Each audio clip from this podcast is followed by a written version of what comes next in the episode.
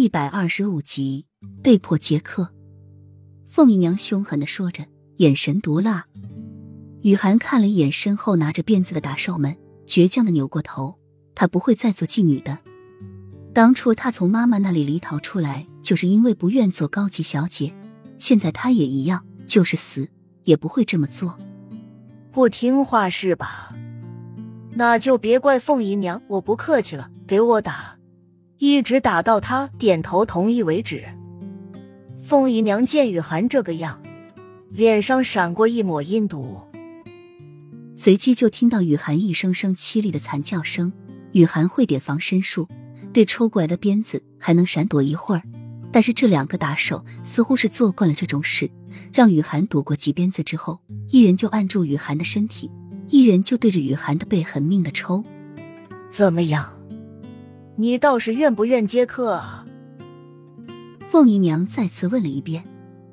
雨涵在王府所受的痛苦和在这里比起来。简直就是小巫见大巫，狠狠的瞪着凤姨娘，眼睛仿佛要把凤姨娘那抹了几层粉的脸皮割开一样。告诉你，你就是打死我，我也不会出去接客的。又是一阵痛打，雨涵本就羸弱的身体终究支撑不住，晕了过去。打兽准备用冷水泼醒雨涵，继续打，但是凤姨娘却摆了摆手，让打兽好好看管雨涵，便离开了。优雅幽香的房间中，一男子被立站在窗旁，一手拿着酒杯，豪声惬意的喝着。六爷，你可是好大的胆子，让当今的雨妃做妓女。凤姨娘推开木门，浅笑盈盈的走了进来，手上端着一壶美酒。男子缓缓的转过头来，剑眉入鬓，眼角上扬，深邃的眼眸着闪耀着精明和阴毒。他就是当今的六王爷。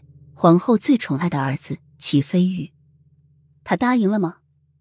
六王爷转过身问：“这雨妃也够真烈的，宁愿死也不做妓女，要他同意似乎还有点困难。”凤姨娘为六王爷斟了一杯酒，道：“